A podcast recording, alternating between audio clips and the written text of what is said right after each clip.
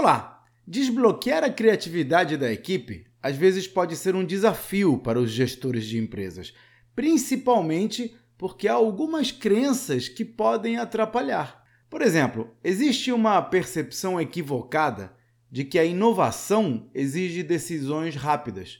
Mas isso é uma falácia, porque às vezes as boas ideias demandam longos períodos de incubação. Nesses casos, resistir à tentação de tomar decisões rápidas pode levar a soluções mais criativas e de longo alcance para problemas complexos.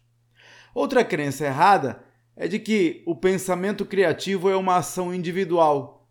Na prática, duas cabeças pensam melhor do que uma, e sabendo coordenar o grupo para que as ideias não sejam derrubadas ao nascer, é mais fácil encontrar inovação no grupo do que isoladamente.